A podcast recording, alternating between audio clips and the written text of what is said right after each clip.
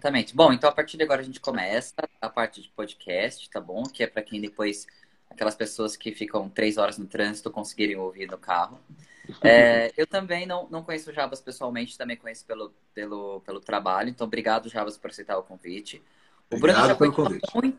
Ah, obrigado por aceitar. E o Bruno já conhece há muitos anos. A gente teve um, um fez um trabalho junto lá em 2009, né, Bruno? 2000, 2007. Isso. 2007.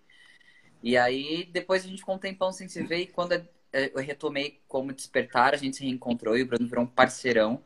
É, digo que é um dos nossos parceiros-chave hoje, porque além do. Todo, e você, o Jaba sabe disso, porque foi uma pessoa-chave também no último projeto dele. Então, o Bruno é um é cara de soluções e é. não que espera numa solução, aquela solução fácil. O Bruno sempre vai pelo caminho mais difícil. É... Mas por que isso, né? A gente teve um lance. Até... Acho que eu vou, vou falar disso, Bruno. Bruno tá com a mão toda cagada aí. Teve um imprevisto, a gente estava no meio de uma produção para um, um evento, e aí o Bru, isso nunca aconteceu, o Bru ligou e falou assim: olha, é, não sei se eu vou conseguir naquele dia X. Aí o Jardel, nossa, vamos produzir outro lugar. Eu falei assim, calma, a gente tá falando do Bruno. Vamos, vamos, vamos remanejar a nossa data aqui. Aí, beleza. Aí a gente espera que, pô, deu, uma, deu um problema aqui, a gente vai fazer aquele paliativo e fazer uma entrega. Não, não é assim com o Bruno. A entrega simplesmente veio, ah, né, um, um negócio absurdo que você nem espera. Então, enfim, acho que a gente está aqui entre pessoas super talentosas. É, e eu vou deixar, obviamente, vou pedir agora para o Bruno e para o Jardo se apresentarem é, para nossa rede aqui, para que a gente, enfim, possa conhecer um pouco mais de vocês e a gente entra nos, nas nossas temáticas. E só para esclarecer, a gente decidiu esse tema aqui como como é que a gente se virou, aquilo que foi positivo, porque muito foi falado de como o setor foi impactado, né? Economia criativa, e, e isso já não é mais novidade para ninguém, de como fomos impactados, em maior ou menor grau. Mas é muito legal a gente saber como é que a gente se virou, a gente conhecer, né? Nós da Despertar, a gente pô, a gente teve que sair da casinha mesmo, assim, para estar tá aqui enquanto uma produtora, entrante de mercado, é, pequeno porte, sem, sem, grandes aportes e tudo mais. É, mas, enfim, impactados em diferentes níveis, mais impactados. E aí a gente teve que se reinventar e dar suporte, enfim. Então vamos lá, Bru, pode contar pra gente um pouquinho, depois o Jarbas, por favor. Quem são vocês?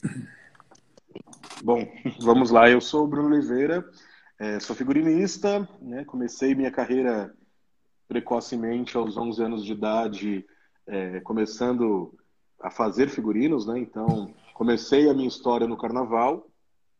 É, sou muito próximo à escola de samba desde o início da minha carreira, porque eu me apaixonei logo por esse universo. E foi através do carnaval, né, e vivendo os bastidores do carnaval que eu conheci um pouquinho desse mundo do, dos figurinos e que aí ele me levou e me apresentou o mundo, né? É...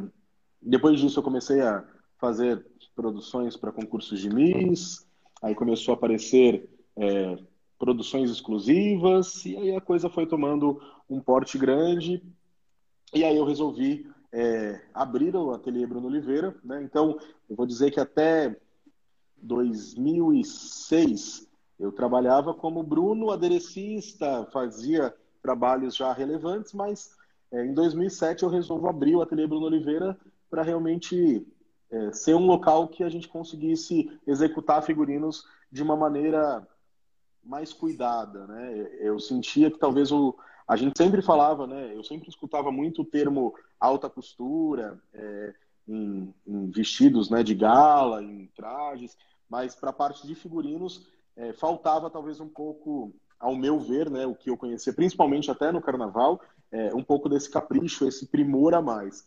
E aí eu comecei a colocar isso em figurinos é, de diversas é, praças aí. Então, e aí as oportunidades começaram a surgir e conhecer várias pessoas. Então, né, tive a oportunidade lá, é, acho que em 2007 ou 2008, né, de fazer os figurinos lá do Natal Luz, é, que foi a oportunidade que eu conheci o Max. E aí as coisas foram acontecendo e nesse meio do caminho, né, é, eu comecei a realmente, dentro do meu ateliê, a produzir um pouquinho de tudo. Então, hoje a gente tem, dentro do ateliê Bruno Oliveira, eu faço de noiva até carnaval, né? E aí a gente passa por esse meio aí, a gente passa por teatro, a gente passa né, por figurinos é, para campanhas publicitárias. Então acabou que é, a gente conseguiu abraçar um pouquinho de tudo e qualquer desafio a gente topa aí. Que o Max comentou aí é muito interessante porque eu sou uma pessoa que prezo muito pela responsabilidade né, dos meus trabalhos e eu falo que a minha frase chave da minha vida, assim, e digo para qualquer é, aspirante a ateliê ou figurinista que o talento ele, ele é secundário da responsabilidade, né? É, a responsabilidade ela vem sempre antes de, do que de qualquer talento, né? Porque é, pessoas talentosas a gente tem milhares, né? Mas pessoas responsáveis ali que vão talvez se desdobrar e fazer até loucuras, né, para entregar um trabalho como a gente faz aqui. É, às vezes as pessoas não dão essa importância para cada trabalho. E aí, só para alinhavar tudo, né, é, essas produções que eu faço tanto para Despertar e para empresas que é, têm esse cuidado de figurinos específicos, de figurinos que são bem tratados. E agora, né, para alinhavar aí, que era realmente um grande sonho da minha carreira, entrar para o teatro musical estreando com esses dois monstros, né, que é o Jarbas e a Cláudia, que foi realmente um presente assim que a vida me deu aí. Já conheci o Jarbas também há um tempo atrás. É, a gente teve uma, é, uma ligação ali num projeto que acabou não indo tanto para frente, mas a gente acabou tendo uma proximidade grande. Fiz uma participação mais tímida, né, é, com um figurino num espetáculo da Cláudia do Jarbas também, é, fazendo um figurino de uma cena. E aí agora é, há dois anos atrás, recebi esse convite para criar os figurinos aí desse espetáculo megalomaníaco, né? É, ele é, é, o Jarvas me chamou falando assim com a Cláudia, é um projeto super pequeno, uma coisa enxuta e tal. e aí a coisa foi tomando, né, uma proporção e é fantástico. Então, ontem quando a gente fez uma reunião para falar algumas coisas e tal, eu falei que eu fiquei até emocionado assim de a gente falar novamente do projeto, porque é um projeto que muitos ainda não tiveram oportunidade de ver, na verdade, é. né? Muito, é, quase ninguém teve oportunidade ninguém. de ver. E que não, não é fantástico. Praças, né? é, é, fantástico e, e eu, eu tô muito ansioso, né? Porque é a minha estreia. Então imagina, né, você. Você, é, eu pari um filho e ainda não consegui mostrar ele para o mundo, né? Então, mas é isso. Eu acho que o Bruno é um pouquinho de tudo isso que eu, que eu coloquei aí. Muito bem.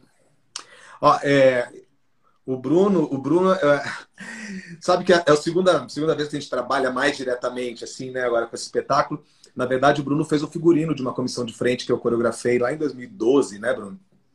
E foi o cara que, que deu a solução, na verdade. O Bruno é o cara das soluções, como você falou. E, uhum. E eu, depois que eu vi o croqui do figurino e, e, a primeira prova do figurino, eu mudei a coreografia quase toda para aproveitar o figurino, porque era realmente muito bonito. então, muito legal.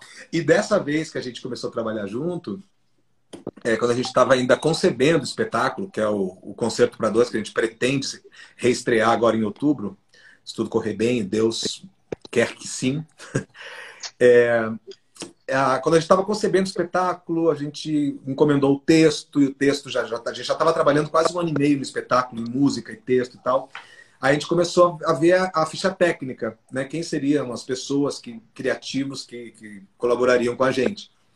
E aí a gente chegou no figurino, cara, mas esse figurino não é para um figurinista é, que não seja um cara que, que faça esse tipo de solução que transforme, porque o nosso espetáculo, ele nós fazemos 12 personagens ao todo, só nós dois, eu e a Cláudia, e a gente troca o figurino todo, então as roupas são todas inteiras e são volumes e cada personagem tem um corpo diferente, então eu falei, tem que ser o Bruno, porque o Bruno é o cara que vai vai criar com a gente esses personagens, assim não deu outra. Bom, mas falando de mim, uhum. Bom, eu sou ator, né? As pessoas, a maioria das pessoas sabe. É, sou ator, sou diretor de teatro. Eu sou, eu sou um cara de teatro, na verdade. Já passei por todas as os setores aí do, de um de uma obra teatral, né? Então eu já já coreografei, já dirigi, mas eu já fiz luz, eu já produzi espetáculo. Mas a minha grande paixão realmente está no palco. Então, sou um ator de musicais, por isso eu canto e danço também, e faço aulas até hoje, e me exercito até hoje, para ter sempre a minha técnica apurada, ter meu corpo, minha voz, ter a minha emoção sempre apuradas para eu poder fazer vários personagens, como é o caso desse espetáculo. Assim. Uhum. É, e é isso, assim, eu sou um artista, como, como vocês, e, e durante essa pandemia aí foi uma quebradeira danada, né? A gente vai entrar nesse assunto. Eu estou modesto já, mas tudo bem. Antes da gente assunto, Jabas, é uma coisa legal que, que enfim, acho que vale, vale ressaltar, porque você foi um, uma pessoa que fez produções gigantescas. Eu fiz grandes musicais também, a gente nunca se encontrou no palco. É. Mas é, eu comecei lá em 2006 com a Disney, mas em 2007 eu fiz Miss Saigon com o Tomura, aí eu fiz a Bela hum. Fera também, que estava. Aí eu fiz Cats e depois eu saí do Brasil para fazer Rei Leão e fiquei um tempo fora. E aí depois eu me aposentei, eu sempre fui bailarino, acrobata, essa era a minha expertise. E aí quando eu voltei para o Brasil depois da minha turnê na Austrália, isso foi 2016, eu me juntei ao Jardel e Despertar nasceu. E aí eu saí desse ambiente de superproduções, já trabalhando no exterior, para vir para essa coisa mais é, minimalista, intimista, obviamente, uma empresa entrante e iniciante. Uhum. Para você, esse é...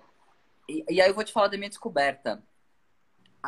Tem o seu lado que é muito mais legal, você sair do macro e vir para uma coisa mais intimista, onde você se expressa mais. Você que fez todos esses gigantescos, é... tanto é, protagonizando e às vezes e às vezes não qual, qual que para você é a maior diferença e o prazer de você sair de um projeto macro e vir para um projeto onde é só você e sua esposa trabalhando o máximo que você tem de talento e versatilidade uhum. com, com, os parceiros. Então, sair desse macro para esse micro. É, o meu caminho, na verdade, ele, ele é diferente do teu, que já começou numa grande produção. Eu comecei do teatro amador, muito pequenininho, muito humilde, lá no interior do Rio Grande do Sul, fazendo ah, festivais no Brasil inteiro. Oi? Eu passei por essa fase no interior de São Paulo também. E, e aí, claro, daí vim para São Paulo, né, lá em 94, e começaram os musicais lá em, em 99, e eu já estava ali dentro porque eu já estava apto, porque eu já fazia as três coisas, então eu já tinha a técnica que precisava para aquele espetáculo. Eu acho que quando você sai de uma coisa muito grande, é engraçado que você perguntou, porque esse espetáculo surgiu justamente de uma necessidade de fazer uma coisa pequena. Por quê? Porque a gente faz espetáculos imensos, com 120 pessoas envolvidas todas as noites nesse espetáculo. Então, um espetáculo que não consegue ficar geralmente mais de quatro meses em cartaz, mais de cinco meses em cartaz, porque é, embora as pessoas aí comentem que a gente mama na teta do governo e que, e que nós somos filhos, filhotes da Lei Rouanet, né, vai é. trabalhar vagabundo, é, a, o, o, espetáculo, a gente sabe que um espetáculo ele não se paga, um espetáculo desse porte. Né? Claro. Se a gente não tiver o dinheiro da iniciativa privada é, para nesse aporte desse espetáculo, a gente não consegue fazer esses espetáculos grandiosos, de, principalmente musical, que é um espetáculo muito caro, tecnicamente muito caro. Né? Sim. Imagina um, um espetáculo como Cantando na Chuva que a gente fez, que nós éramos 42 em cena. Se você pegar só aluguel de microfone por mês, Quer dizer, e equipamento de é. som, equipamento de luz e, e figurino para 40 pessoas, então, enfim, é uma coisa muito cara. E a gente fez esse espetáculo justamente porque foi uma vontade de dizer assim, pelo amor de Deus, chega dessa loucura, vamos fazer uma coisa pequena, só nós dois, para a gente colocar dentro de uma mala e poder para Manaus, Belém, porque a gente adora viajar. E geralmente os espetáculos grandes, cantando a gente nem, nem conseguiu sair daqui, mas espetáculos como Chaplin, a gente consegue fazer algumas capitais que comportam, assim, né? Uhum. Em termos de, de teatro mesmo, de espaço físico e de parcerias para hospedar essa gente toda, para alimentar essa gente toda, enfim. Porque isso não sai da Lei Rouanet, tá, gente que está assistindo? o dinheiro que entra na bilheteria ele é reinvestido no espetáculo para pagar centenas de famílias que, que, que, que, vivem desse espetáculo. Enfim, desculpa. Desculpa o devaneio. Mas é, tem, é super cabível porque a pandemia veio bloquear é. tudo isso. E essa, todas essas famílias ficaram vulneráveis, e a gente sabe. De pessoas Exatamente. Enfim, aí dessa necessidade, então, vamos fazer só nós dois em cena. A gente faz, a gente adora criar tipos, né? De, de fazer diversas vozes, diversos corpos e diversas personalidades. Vamos fazer pequeno. Só que eu fui enganado, assim como o Bruno, eu também fui enganado pela minha mulher, que é uma megalomaníaca. e a coisa começou a crescer. Hoje a gente viaja com praticamente três carretas entre cenário, iluminação, som, é uma parafernália. O elenco é muito pequeno, mas a gente, nós somos dois no palco, três com o pianista que nos acompanha, que é o Guilherme Terra, fabuloso. Mas são 17 pessoas na equipe para dar conta desse espetáculo que a gente criou, que, enfim, de pequeno não tem nada. Mas, é, respondendo a sua pergunta, eu acho que quando você faz uma coisa menor, e, e, eu acho que a estrutura do espetáculo que a gente fez é menor do que o que a gente estava acostumado a fazer, Claro. Você fica muito mais, é, não diria nem intimista, eu acho que você fica mais exclusivo, sabe? Eu acho que você consegue trabalhar melhor as coisas. Por exemplo, esse texto que a gente encomendou, a gente ficou para um ano e meio entre idas e vindas, isso é bom, isso não é bom, essa ideia é boa, mas não cabe na narrativa, mas não serve à, à dramaturgia do espetáculo. Mesma coisa com a música. Às vezes iam canções lindíssimas assim do, dos criadores da música, mas não serviam, não contava história, não continuava a história. Então, quando você tem esse tempo e, e essa e essa fica precioso, sabe? Quando você faz uma coisa menor, tem mais exclusiva. Né? Tem com bainha, tem esmero, tem bainha, né? Exatamente, tem acabamento. Exatamente. Eu acho. Tem muito, né? Tem muito. Opa. Estou ansiosíssimo para ver, porque, Jarbas, a gente, a, o Bruno é sempre muito. Cada projeto é um projeto e não mistura os clientes, mas a gente sempre foi no ateliê durante a produção do seu projeto, inclusive. E aí a gente via uma pena, um negócio assim. E então a gente, a gente acompanhou todo o seu processo e as, e, e as noites viradas do Bruno para pensar. Teve um dia que a gente chegou e ele falou, não, não me lembro qual era o figurino, mas ele falou que tinha um figurino X que simplesmente ele não sabia como ia solucionar o que era. Acho que era um que tinha luzes, não me lembro. Tô, olha eu dando spoiler Sim. aqui. É. E aí, de, aí no dia seguinte a gente teve que voltar para fazer outra prova. E o Bruno falou assim: achei a solução pro negócio. E aí, ou seja, é uma máquina que não para de pensar essa pessoa. É. é. e na verdade esse espetáculo foi isso, né? A cada ensaio, né? A cada, a cada encontro da equipe, é. as soluções iam aparecendo e, e são Mas a gente já começou. Uma coisa importante de falar também desse espetáculo específico é porque quando a gente idealizou o espetáculo, eu, eu sou o diretor do espetáculo também, além de estar em cena. Cláudia uhum. produz, eu dirijo e nós dois em cena. E aí eu falei assim, eu só começo a ensaiar esse espetáculo já tendo o figurino pronto, ou pelo menos o esboço do figurino já para a gente vestir e o cenário também, porque como é um, é um espetáculo que depende de figurino e cenário, porque tudo acontece juntos, né? A gente vai mudando de personagens, tem trocas de 12 segundos, que a gente troca tudo. Figurino inteiro, peruca, barba, bigode, é uma loucura. E. Ih, até me perdi o que eu estava falando. Que, é, da construção, né? Do, do então que você precisava do cenário do figurino para poder é, criar. Porque não, não, não adianta eu ensaiar achando que eu vou ter um tempo de troca que eu não tenho, porque como a gente está construindo, eu preciso desse figurino pronto. Então, quando no primeiro dia de ensaio, a gente tinha o quê? 80%, 85% do figurino pronto já. Né? Ah, e aí a gente pôde transformar muita coisa e recriar em cima do que já tinha sido criado. Então foi espetacular o processo. É, é foi muito cuidado, né? Tudo muito, muito. muito. E o, e o Bruno ia para os ensaios, acompanhava os ensaios, dizia, olha, isso aqui temos um problema, aqui essa troca não dá, tem que ter outra solução. E aí a gente não, foi... eu acho que tem, tem um problema no figurino do Bruno, que é do palco as pessoas não vêm. Seria legal é, tipo, ter um tour de figurino é. em manequim para as pessoas verem o detalhe. Porque do palco com a luz você não vê o tanto de detalhe que tem. Quando a gente fez um Papai Noel no passado com o Bruno, quando esse Papai Noel chegou, a gente ficou no chão que cada bordado, cada pérola colocada no lugar. E na é. foto, no fim, das, não aparece cada detalhe. É muito, muita riqueza para. Ah, enfim. Você sabe que esse espetáculo a gente fez quatro cidades aqui no Brasil só. A gente estreou em Uberlândia, fez Belo Horizonte, Porto Alegre, Rio de Janeiro e foi embora para Portugal. A gente ficou três meses em Portugal. Tá. Fez seis semanas no Teatro Tivoli em Lisboa e mais seis semanas viajando por Portugal. E aí começou a pandemia, a gente voltou e fechou tudo. Enfim, a gente não estreou esse espetáculo direito aqui no Brasil. Então, então vai ser um... pra caramba, vai ser incrível. Gente. Vai ser incrível e vai ser uma grande estreia, hein, Bruno? Se Deus quiser.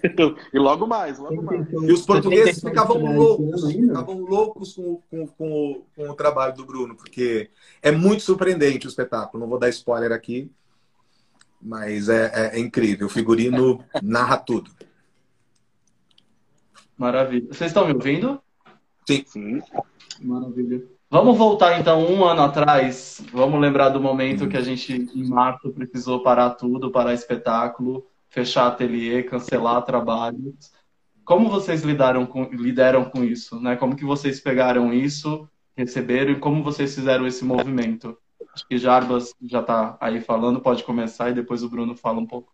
Tá. É, a gente, como eu falei, a gente estava na Europa e lá começou antes, né? Esse, essa coisa toda. Portugal ainda não tinha fechado, por isso que a gente estava ainda circulando pelas cidades. A gente deixou de fazer duas cidades, as duas últimas cidades, porque não, não deu tempo de fazer.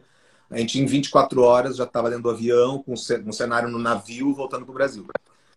É, chegamos no Brasil, começou a fechar tudo, que a gente veio, acho que chegou dia 12 de março de 2020 aqui. É, não sabia o que ia acontecer. Eu ainda lembro que eu falei para a Cláudia: vamos fazer o seguinte, vamos alugar uma casa durante um mês para a gente ver. Daqui a pouco vai passar, vai durar umas três semanas isso. e daqui a pouco a gente vai vamos tirar umas férias. A gente trabalhou para caramba na Europa, trabalhava de fazia espetáculo de quarta a domingo, duas semanas. Oi, deu uma falhada aí? Não, pode continuar. Voltou, voltou. E aí a gente vamos, vamos dar um tempinho lá no interior e depois a gente volta e vê o que faz. Aí acabamos ficando cinco meses lá no interior. É... Foi um pânico. Eu tive muita sorte, na verdade, porque eu ainda consegui, no meio da pandemia, gravar uma, uma série. Uma série para televisão. Mas muito difícil, né? E, e, a gente tentou de tudo: fazer teatro no drive-in, fazer teatro online, de um, de um tudo, assim, as coisas não aconteceram como a gente queria. Então chegou uma hora que a gente ensacou a viola e disse: vamos para o digital para a gente ter um lugar para se expressar aqui de alguma maneira.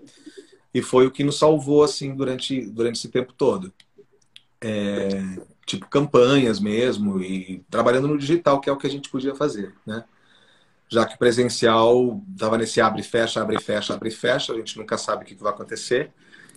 Mas é um pânico geral, né? Eu acho que o nosso setor, como vocês falaram, só um pouquinho, gente, é, nosso setor, como vocês falaram, acho que foi o.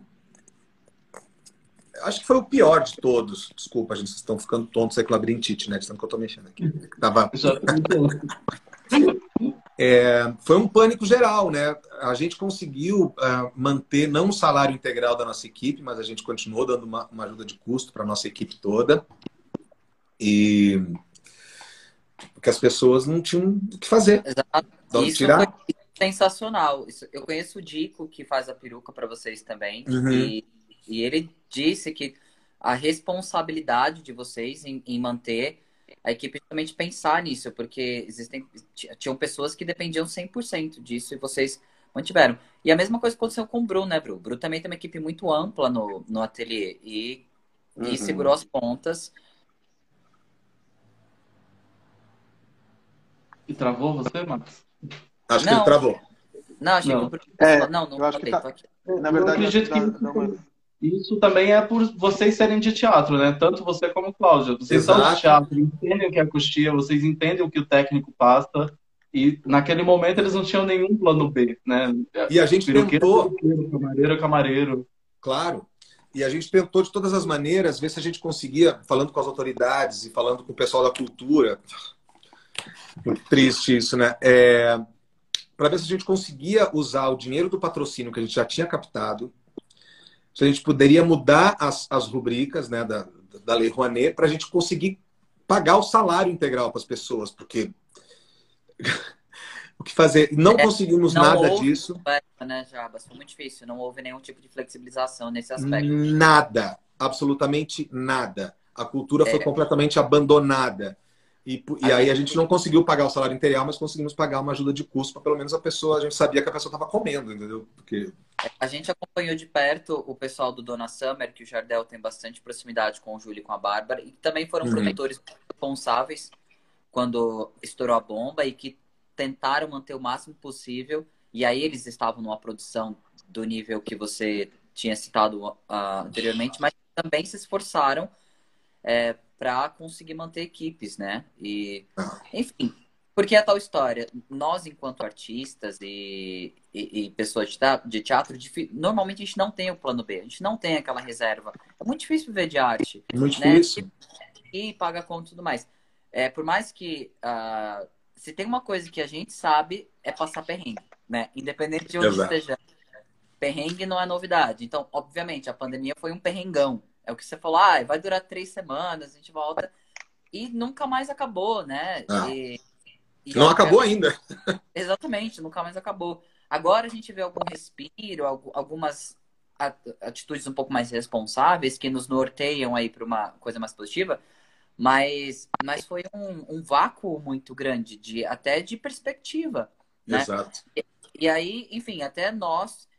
E eu imagino assim, eu até falei com um amigo nesse período, falei assim, olha, se para nós que estamos acostumados com o perrengue, porque sempre é assim, a gente está acostumado com o perrengue, essa é a vida. Se pra gente, a gente chegou no lugar de que, pô, ferrou, imagina pra aquela pessoa CLT que sempre teve a vida ali quadradinha, manda embora, ferra tudo, acabou o seguro-desemprego, fala assim, cara, teve. Eu não, não, consigo imaginar. Eu que tô acostumado com perrengue, tô nessa, imagina quem, quem não tá acostumado com perrengue. É, você sabe que você me lembrou de uma história agora. Eu tenho um amigo que é um, um grande executivo e tal trabalha sempre em multinacionais, essa coisa toda, e um dia ele perdeu o emprego. Trabalhava numa grande multinacional, perdeu o emprego, conseguiu se recolocar dois meses depois, passou quatro meses, perdeu o emprego de novo, enfim, estava numa crise no setor dele e tal. E ele entrou num parafuso, ele não sabia o que fazer, ele quase entrou em pânico. Eu falava assim: calma, eu perco o emprego de quatro em quatro meses, eu tenho que começar de novo, tá tudo certo. de quatro em quatro meses eu tô na rua. Né? E nem tem seguro-desemprego, não tem FGTS. Nada, meu amigo. Uma coisa que o Bruno estava falando an antes, né, que é, que é o comprometimento, né? O comprometimento que a gente tem com as pessoas que trabalham com a gente. E o comprometimento que a gente tem com o nosso trabalho. Estava falando isso com a minha, a, a, uma amiga minha que é, que é das redes sociais, a Marcela. A gente estava falando sobre isso, que a gente não tem carteira assinada, a gente não tem um, um salário mensal, a gente não tem o seguro-desemprego, a gente não tem o seguro de saúde, que, né, pago pela empresa. A única coisa que a gente tem é o comprometimento e o nosso nome e o prestígio que você consegue alcançar no meio que você trabalha. Uhum. Isso é tudo, isso é a coisa mais valiosa que a gente tem. Então, se você perde o prestígio, se você suja seu nome, se você fecha uma porta, se você não é comprometido com o trabalho que você faz, acabou para você. Acabou. Acabou. Acabou. Aí você não vai viver de. Aí, aí não dá realmente para viver de arte, de nada. Né? Exato. Né? Então, o comprometimento é uma das coisas mais importantes. E, em qualquer coisa, na verdade. Né?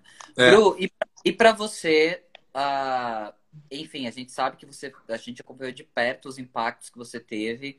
Uh, um empreendedor nato, super já, enfim, organizado. Acho que poucas pessoas do segmento que você trabalha têm a organização empresarial que você tem. Uhum. E, e a gente sabe como te afetou. E você foi um cara que segurou as pontas com a sua equipe, manteve salário, manteve aluguel de espaço, manteve tudo. Sim. E você foi se reinventando. E, e nessas reinvenções surgiu um projeto que você vai contar pra gente detalhes, que foi o Celebrize. Uhum. É, mas conta pra gente como é que foi aí o seu, a sua volta por cima. É, na verdade, eu também fiquei bem. É, é, eu estava retornando de uma viagem tinha acabado o carnaval, né? Que eu tinha trabalhado muito, né? O carnaval para a gente, a gente faz no carnaval, eu falo que a gente faz é, dois meses é, virar seis meses, né? Então a gente tem ali é, dois meses que a gente tem que trabalhar o que a gente trabalharia normalmente no, em seis meses para humanamente fazer. E a gente tem que virar noites. Então, é dois meses sem dormir, né, Bruno? Muitas noites, né? E e como a gente realmente é muito organizado, essas noites elas começam às vezes a ser viradas lá em dezembro. Então, realmente, a gente, no final do carnaval, a gente só quer descansar e paz, né? E todo ano eu faço uma viagem depois do carnaval. E aí eu já tinha todo um cronograma na minha vida, né? Eu ia voltar dessa viagem, eu voltei dessa viagem, abri o ateliê para a gente fazer uma organização geral aqui e eu ia até Portugal ainda para pegar o final da temporada. É lá em Portugal com a Cláudia e com o Jarbas.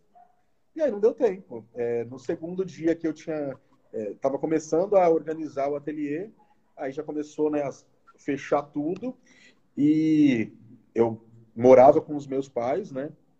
E aí, nesse momento eu fiquei apavorado, né? E fechei a. Eu, eu falo que eu me enclausurei e fechei a minha casa. Eu fiz da minha casa uma bolha, né? Então, eu acho que assim como muitos. E, e aí eu realmente me isolei. Me isolei alguns meses ali dentro. Teve uma hora que eu não aguentava mais, né? Aquela, aquela situação de realmente não fazer nada. Inventei de fazer pão. Minha mãe sempre foi, né? Muito boa de cozinha e tal. Eu e aí a gente várias vezes o Jardel virou cliente. É, a gente inventou a, no meio da pandemia as enroladas da mãe, que minha mãe fazia, né? Uns pães. É, há muito tempo atrás, e aí a gente fez um dia na pandemia para relembrar aquele pão dela, e aí eu falei, poxa, vamos fazer isso para vender, mas pela necessidade que eu tinha de me ocupar com alguma Sim, coisa. claro. E aí a gente começou É a aquela fazer... ideia, faz pra fora, né? Faz pra fora, querido. É, e aí a gente começou a fazer aquilo. é, depois, num determinado momento, a gente teve que parar, porque minha mãe acabou ficando um pouco doente, sem ser Covid, graças a Deus, mas. é, e aí a gente teve que se dedicar integralmente a cuidar da minha mãe. Então, a- a- as enroladas da mãe aí duraram uns dois meses na pandemia. E quando chegou julho de 2020, né, é, eu já estava assim sufocado, eu não aguentava mais ficar dentro de casa. É, o ateliê estava parado, é, a gente tinha algumas pessoas né, dando suporte e tal, e eu estava com duas pessoas no ateliê ficando aqui, quase morando, que estavam cuidando de da manutenção do ateliê. A gente resolveu é, organizar o almoxerifado, é, fazer situações que é, é, ter um cuidado que a gente não conseguia ter é, na loucura do ano. Então, fazer listagem de material, é, organizar o almoxerifado de uma maneira que nunca foi organizada, assim, né? sempre foi organizado, mas agora é separar, é, agora parece loja, né? Separado o amarelo o amarelo, o amarelo, o amarelo, o azul, aquele trabalho assim que você não faria. É, é quase, era quase como uma terapia para os meninos que estavam aqui. E, e aí quando chegou julho, eu estava assim, é, engasgado já dentro de casa, e aí falei, eu vou, eu preciso fazer alguma coisa. E aí eu me reuni com dois amigos, com o Luciano Paradella e com o Alex Pires, e pensei, é, a gente já fazia, eu com o Alex, é, uns ensaios fotográficos um pouco mais elaborados, uma vez por ano, com, sempre com personalidades do carnaval, ou com a, uma rainha de bateria, enfim.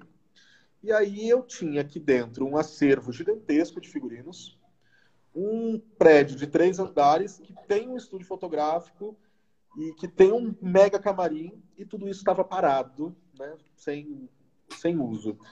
E aí veio a ideia de fazer uma coisa realmente seguindo aí todos os cuidados, todos os protocolos, com uma equipe super reduzida, para criar um, um, novo produto. E aí a gente cria o Celebrize, né, é, que o Celebrize nada mais é do que um ensaio fotográfico, é, onde a gente grava um making off disso.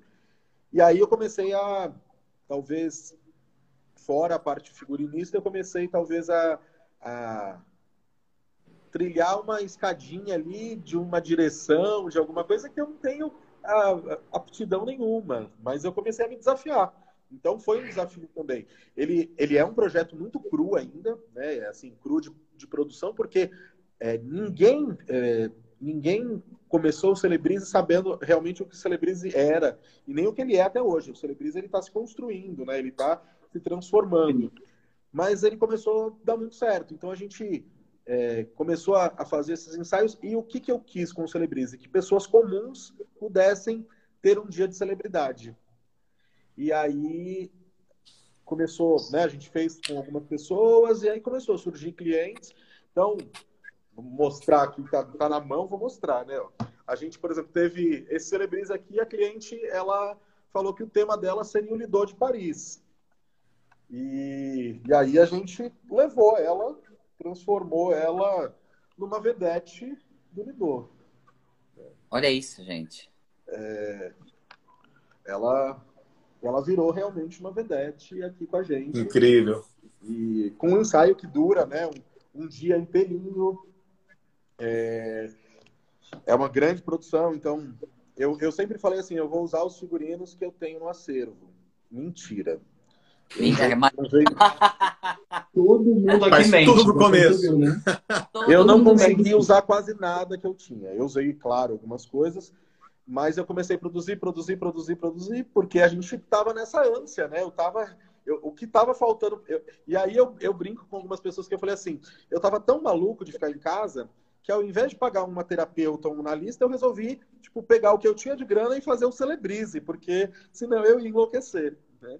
E tanto que eu falei que agora, há, há pouco tempo, eu fiz um outlet assim, dos figurinos que tinha aqui, porque para queimar tudo que eu. Porque chegou uma hora que eu falei, meu Deus, eu tô com. Eu tinha mais de 250 figurinos, né? Parados no ateliê é, dessas produções do Celebrize. Então, assim, o Celebrize veio para é, preencher um momento, tanto que hoje eu passei, a gente está desde as nove da manhã na produção, terminei um Celebrize agora há pouco, e as coisas estão acontecendo. Claro, a gente já está retomando algumas coisinhas, né, mas muito timidamente, mas eu vim tentando também driblar essas situações e tenho né, tido ajuda também de algumas pessoas que acabam é, fazendo com que essa engrenagem não pare de rodar. Então, né, por exemplo, vocês, é, o Jarbas agora, né, dando essa, esse, esse início. Ontem, quando ele né, falou, ah, olha, vamos começar já a pensar, é, é, sem, é, é sempre um olhinho a mais na engrenagem para você falar assim, Claro. né, eu, a minha máquina não vai parar. Então, então acho que foi isso, mas é, eu acho que foi um ano de muito aprendizado, assim, para é, eu me autoconhecer, né, é, no sentido de equilíbrio, de sensibilidade e de você pensar que não tinha o que fazer, né? Não adiantava se desesperar, não adiantava. é, você tinha que tentar al- alguma solução, mas se aquela solução não desse certo também, você não, não tinha muito que A gente não tinha muitas saídas, né? Eu acho que era Mas isso. sabe que essa coisa que você falou de, de aprendizado, a gente está fazendo agora, eu e a Cláudia, uma coisa que a gente sempre quis fazer e nunca deu tempo, a gente nunca achou que era o momento, nunca achou que era tão necessário. A gente está gravando a trilha do espetáculo, que é um. Né? A gente vai gravar 10 músicas e lançar no, no digital, lançar no- nas plataformas digitais de streaming, para a gente veicular as músicas do espetáculo. É uma coisa que a gente sempre quis fazer, nunca conseguiu, porque não tinha tempo, porque era trabalhoso, porque não sabia como fazer. Então agora a gente teve esse tempo. Como é que faz para lançar uma música no Spotify, na- na- no, Apple, no, no Apple Music, enfim, essas coisas todas? Então a gente aprendeu como é que faz, estamos gravando a nossa trilha e vamos lançar no digital agora. Então quando a gente estrear em outubro, as pessoas já vão poder baixar a música. Olha isso. Então é, Olha, é isso, eu- né? eu É, eu é- vou é procurar o que fazer. todas. É, É, do lado de cá, a gente, do lado de cá a gente tem a sensação de que, gente, foi terrível. É, isso é todo mundo sabe. não, e avassalador. foi. Bom, não foi, tem sido, né? Mas é, a gente do lado de cá a gente sentiu também que essa- esse monte de portas fechadas a- abriram algumas janelas. Só que foram janelas que não eram aquelas janelas que estavam aqui no nível, sabe aquelas janelas que tá aqui eu vou abrir. Não, sabe aquela janela de clarabóia de banheiro da casa da avó antiga que tá lá na, na Você Paris? descobriu lá no porão, né, que tinha uma janelinha que dava pra Exatamente. entrava só uma, um, um É. fechozinho de luz, assim, né? e que estava emperrada, precisava de óleo e tudo mais. Então, é, aqui na Despertar, enfim, nós não temos uma grande equipe de funcionários, mas a gente tem uma grande equipe de colaboradores, de colaboradores eventuais, né? E, e para a gente sempre foi uma, uma preocupação grande como é que a gente fica com essa galera. Tinha gente que, que entrou em, estado, em situação de vulnerabilidade no segundo dia, assim, sabe? De, pô, eu precisava desse trabalho que estava marcado para pagar o meu aluguel. E aí, pessoalmente, a gente fez os movimentos aí, todos você, todos nós fizemos, eu tenho certeza que vocês também assumiram algum, algumas pessoas assim, vem cá, vamos lá. Mas a gente é, tinha essa responsabilidade de não deixar a roda, a roda parar de girar também. E aí, como o Jabas tinha falado, a gente tentou várias coisas que, que hum, hum, não foram. E aí você tenta fazer isso. A gente fez. A gente. Tudo parou pra gente quando a gente estava com a Páscoa já produzida pro- do, do ano passado. A gente tinha alguns contratos com shoppings. E aí parou tudo, os shoppings nos deixaram com, com o prejuízo. Não, não por um. Não intencionalmente, o que quer que seja, mas assim, ninguém sabia o que ia acontecer. A, a regra das grandes empresas é minimizar o prejuízo, então cada um ficou com o seu. E aí a gente fez chamada de vídeo com o Coelho da Páscoa, que aí entrou uma coisa no caixa, a gente conseguiu pagar algum colaborador. Aí pro Dia das Mães a gente já fez isso um pouquinho mais planejado, com figurinos que a gente tinha lá é, em acervo e a gente fez, e aí já entrou mais um pouquinho. E chegou o um momento que falou assim: tá, a gente vai ter que começar a fazer a roda girar mesmo. E aí foi a gente começou a buscar essas janelinhas. E aí vieram algumas ideias de fazer teatro gamificado dentro de shopping que dá recompensa, uma caça aos doces. Aplicativo de parada de Natal, que com o celular você pega vê os personagens em realidade aumentada. E aí a gente foi, bom, São Paulo não tá virando, vamos pro, a gente conseguiu um contrato no Goiás para fazer Dia das Crianças, com coisa. Então a gente a gente foi obrigado e, e aí a gente até é grato pelo momento, porque provavelmente se isso não tivesse acontecido, nós não teríamos pensado nessas coisas, mas a gente teve que se, sabe, virar de ponta cabeça e quando a gente chegou no fim do ano passado, olha que loucura, a gente consegui, a gente olhou para um um faturamento anual tão bom quanto do ano anterior. E de, de migalhinha. No sentido de você pegar, meu, pego esse trampinho que dá isso, isso aqui, vão para lá, volta para cá, tá, tá, tá, tá, tá. E quando fala assim, nossa, deu. Obviamente que tinha um rombo gigante, né? Que, que foi que a gente teve que ir, ir cobrindo. Mas a gente fala assim, cara, a gente deu um, uma coisa com ideias. E aí a ideia da gamificação do teatro veio mais forte na Páscoa, que aí de novo fechou tudo de novo na Páscoa, por exemplo. A gente tava com a Páscoa produzidaça, 12 shoppings, aí tá, fecha a Páscoa. Aí de a novo. gente, é, a gente conseguiu para Santa Catarina, a gente fez lá, shoppings de lá. E outra coisa, eu sou menos, o Jardel é mais, né? E a gente tem um contraponto bem legal. Eu sou muito mais da criação tá lá. E o Jardel, ele era o fiscal dos protocolos sanitários. Então, tudo que a gente pôs na rua e a gente começou a pôr na rua de a, partir de outubro, você não está entendendo a bitolação. Obviamente muito, muito correta, mas era, era isso. Então, tudo que a gente conseguiu entregar veio num sentido de tudo no protocolo e as ideias vieram. E aí os clientes começaram a olhar e falar assim, pô, essa empresa está fazendo coisa legal. Agora mesmo, já e Bruno, a gente está fazendo um arraiá em shoppings, uma festa junina, e tava, os shoppings adoram fazer isso, né? Shopping é o nosso maior cliente. Só que aquele medão, e aí a gente surgiu com uma ideia de fazer um arraiá itinerante. Então as barraquinhas são carrinhos, e aí dá um determinado momento, sem ninguém saber, esses carrinhos vão para o shopping. A gente começa a andar pelo shopping inteiro, para um pouquinho, faz a pescaria, a criança ganha bola, aí tem o casamento, aí pega tudo, anda mais um pouquinho. Então não dá tempo de aglomerar. E diverte pra caramba. E aí isso caiu na graça, a gente tá fazendo uma turnê pro shopping. E de novo, é, a pandemia, por mais terrível que esteja sendo, ela nos forçou a encontrar essas, essas janelas de criatividade. E, e, isso aconteceu com o Celebrize, algo que provavelmente o Bruno nunca faria, de, de, de pegar esse tipo de, de, de, recurso que ele tem lá parado e, e dar uma atenção para isso. Coisas que você também não, não, talvez não teria pensado em fazer. É, você disse que pensou em gravar o álbum e tal, mas é, com certeza acho que os novos movimentos do novo normal vêm com um pensamento diferente a partir daí. Com certeza. Eu acho que sim. Não, tenho certeza que sim. É, acho eu acho que, que a gente está mais atento para as nossas. É... A gente fica mais atento para as nossas pílulas secretas, né? Para as nossas, Exato. Né? Porque não, é, não adianta, né? Artistas sempre têm uma carta na manga, né? É. Então, é, a gente. Não, e, e é muito disso, difícil um artista entregar os pontos e falar, ah, tô vencido, né? É. Então... Não, jamais. Jamais. É. E também tem uma coisa, os momentos de crise, eles sempre eles servem para isso, né?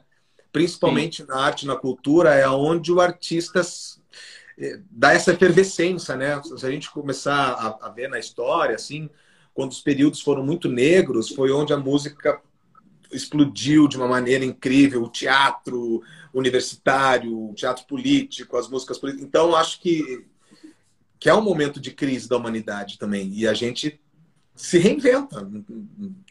Se não e tem a... essa porta, é que eu você, se, não, se essa porta fechou, eu vou pela essa fresta que está aqui, vou arrombar essa fresta. E a arte, como sempre, resistindo, né? É muito louco, porque a gente tem. É, nunca fez tanto sentido esse lance que a arte resiste, porque a gente tem sido boicotado, sucateado, é, depreciado em todos os níveis e sentidos possíveis. É. Mas e a única certeza, meninos, que eu tenho é que tudo isso passa e a arte continua. É, é, é, é simples assim. É isso é essa assim. certeza assim. é inquestionável. É muito louco assim. E é isso. É, e acho que é a tal história, é momento de, de também esperar. É o que vocês falaram, né? Tem um momento que assim, é esperar. Neste momento é esperar, é. porque vai passar. vai passar. É um momento que não dá para ter ansiedade, né? Tem que viver o hoje. Claro, a gente é, é. ninguém vive sem prospectar o dia de amanhã, sem tentar, né, é, fazer planos e tal mas não é o momento de fazer grandes planos, né? Você tem que ir vivendo aos poucos e, e fazendo com que cada dia ali é, seja tranquilo, seja especial e apontando alvos, né? Caso aquele alvo ali ele dê uma, uma saída do, da sua zona de, de mira ali, você tenta é, encontrar outro para você mirar. Então, acho que é isso. A gente está a gente tá buscando alvos para mirar, né? É. E resistindo, né? Foi o que a gente falou. Resistimos. A gente, agora eu acho que está mais sólido, mas chegou aquele ponto que assim, é, ai, fiz o meu planejamento, aí vem a vida e fala, caguei, né? Então, planeja de novo e faz outra coisa. Mas sabe que eu, eu, eu, fazendo uma retrospectiva aí do, desses, desse ano e meio que passou, eu acho que o momento mais difícil para mim foi, foi em janeiro desse ano com a, a história da segunda onda depois do ano novo, porque parecia que ia abrir tudo em março, a gente se programou todo para março, porque a coisa está melhorando, e aí veio essa lambada de novo, e para mim foi o momento mais difícil. Ali eu quase quase que eu entreguei os pontos, assim, porque esse cara não é possível. Eu acho que na verdade foi para todo mundo. Né? Acho que foi, eu, né? Eu acho que aqui, aqui no ateliê também, né, a gente parou, porque eu tive dois funcionários, né? Eu tive uma colaboradora e um, um, um super parceiro aqui também que tiveram né, o Covid de maneira mais agressiva. Imagina, e era uma época que as coisas né, tinham começado. A... É. Tava uma, tava... uma, luz né, no fim do túnel. Imagina, eu já estava com uma equipe aqui. Aí era o trem, né? A gente viu, era o trem vindo. eu estava com uma equipezinha já de oito pessoas, nove pessoas aqui. E aí, de repente, um, um começou a ter alguns sintomas. Eu já tinha me preparado, comprado testes, testei Imagino que é você testar o primeiro, o primeiro que você testou deu positivo. Você entra em pânico, né? E aí testamos não, todos. O Bruno, isso, deixa eu falar. O Bruno, olha, o Jardel tava bitolado, mas o Bruno, ele comprou um caminhão de testes, depois ele começou a vender teste. Eu falou assim, ó, se souber quem quer comprar teste, eu falo assim, gente.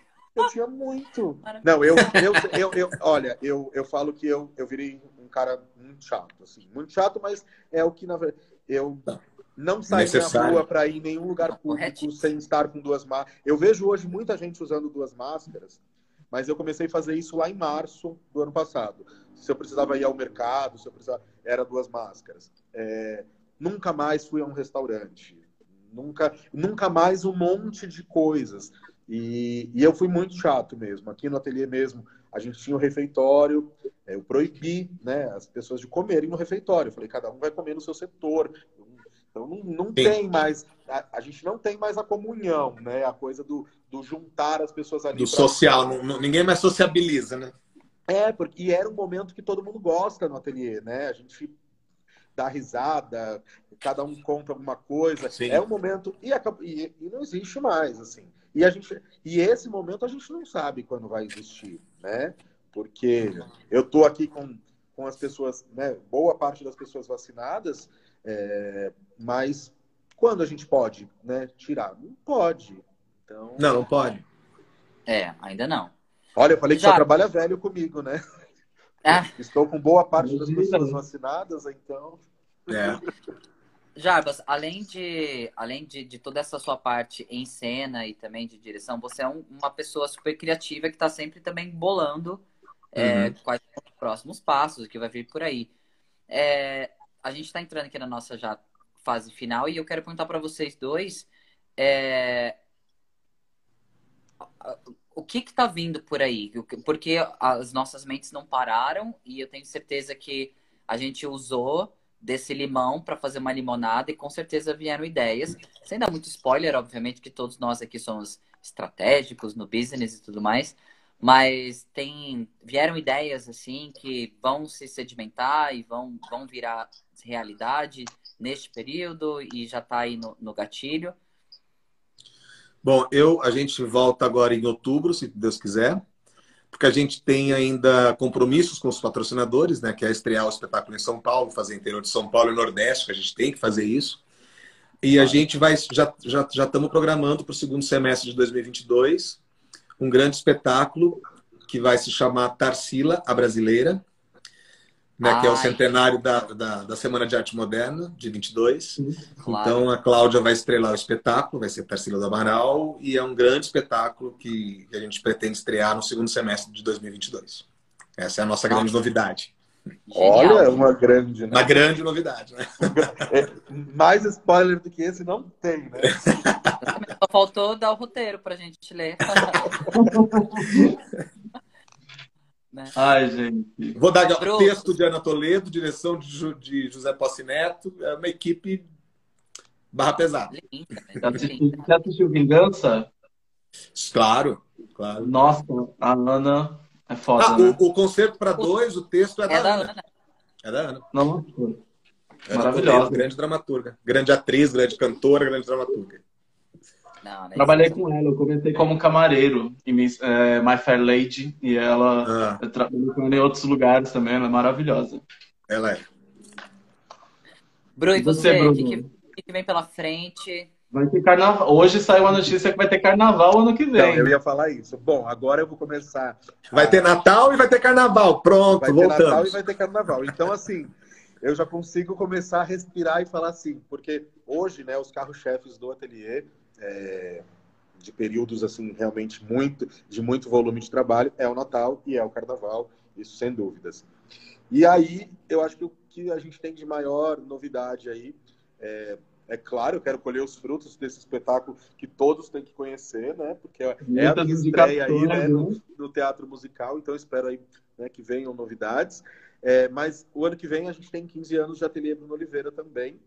Então, a gente começa a preparar aí é, um ano cheio de coisas. Então, a gente deve ter um desfile com, realmente contando a história do ateliê. É, a gente está bolando também a, a, construção aí de um livro contando os bastidores né, de tudo que acontece para essas realizações malucas, né, para esses figurinos, às vezes, que é, eles falam assim, Jarbas, mas assim, tem figurinos que é assim, Bruno, eu preciso, hoje é segunda, eu preciso de um figurino para quinta de manhã. E é verdade. E eu adoro.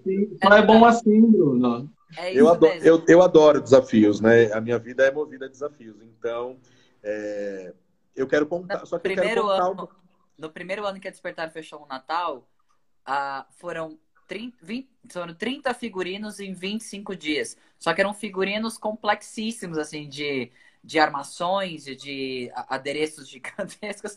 E aí falou assim, 20, 30 figurinos em 25 dias. Parabéns, Bruno.